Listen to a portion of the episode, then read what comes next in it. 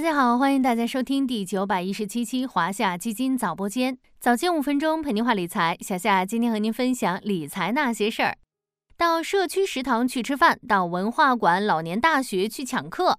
天气凉了，想出去走走，报个性价比超高的夕阳红旅行团，感受热闹的旅行氛围。住进养老公寓，每月只要三千块，还能包三餐水电。这段时间，年轻人频频闯入老年消费场景，混迹在老年人中间，于是催生了一个新词“蹭老式消费”。年轻人们换了种思路，也打开了自己不一样的人生。什么叫做蹭老式消费呢？通俗来说，就是那些原本只属于老年人的生活场景，如今吸引了越来越多的年轻人。比如说，工作日上班，周末到文化馆、老年大学拜师学艺。最近的社交媒体上，不少年轻人纷纷晒出自己抢到的公益课，象棋、围棋、拉丁舞、萨克斯、小提琴、架子鼓，还有传统的书法、国画、中医、插画这些低成本的公益兴趣班，不仅能学知识，还能放松疗愈，成为这届年轻人新的寻宝地。比如说，不想做饭，也不想点外卖，去社区食堂蹭个饭，每天回家就直奔社区饭堂。卫生干净，环境还挺好。三荤一素只要十五块钱，菜品分量和口味都非常在线，搭配合理，少油少盐。健身教练再也不用担心我乱吃东西啦。味道超出预期，价格也很实惠的社区食堂，成为不少年轻人的饭堂。又比如说，在淡季出游，不想自己规划，就报个夕阳红老年旅游团。不仅整体节奏非常慢，适合打工人放松身心，导游也会照顾游客感受，把每个景点都介绍得很透彻后，再赶往下一个地方。据说，参加老年旅游团的年轻人还会成为团宠，得到叔叔阿姨们的照顾和投喂。还有养老院，第一批九零后住进养老院日常。押金三十万，月租三千元，九零后养老好去处。三十九岁空巢 IT 男住进养老院，打开社交媒体，这类话题屡见不鲜。这届九零后已经将住进养老院写进了自己的人生目标清单。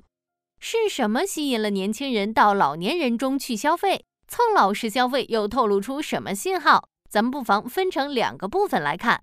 对于年轻人来说，性价比是吸引他们深入老年消费场景的重要原因。前几天，小夏跟大家聊过这个词，无论是消费还是投资，性价比都应该被放在重要位置。老年公寓比同等条件的租房便宜，公益兴趣班比自己报班便宜，社区食堂比普通餐馆划算，夕阳红老年团比自由行或普通旅游团性价比高。当年轻人更加注重事物的价值本身，用客观理性的眼光去消费，而不仅仅是为了潮流、好玩这些概念买单，蹭老式消费也就自然而然的发生了。而在硬币的另一边，则是老年人生活观的改变。随着社会的发展进步，人们生活水平的提高，这一届老年人也不再是像我们想的那样，每天打打牌、种种花、钓钓鱼，而是以更积极的心态去生活。更乐于尝试新的产品和服务，不仅看重价格，也同样注重品质。年轻人喜欢的事情，老年人也同样喜欢。正是因为这个逻辑的存在，务实又有趣的老年生活场景，才吸引了越来越多年轻人的目光。跟着老年人消费，少走五十年弯路。从前几年零零后的养生茶，到现如今的蹭老式消费，这一届年轻人不仅和老年群体在消费领域交叉。他们的养老观念也呈现出明显的时代特色，要活在当下，也要投资未来。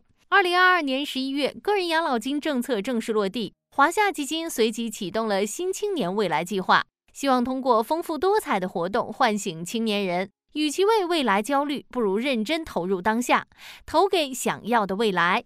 作为业内为数不多拥有养老业务全牌照的公募基金公司，华夏基金一直是养老金管理的先行者。不仅是业内首批全国社保企业年金的管理人，也是首批公募养老目标基金的管理人，在养老领域积累了二十余年投资经验，并有着优异的长期投资业绩。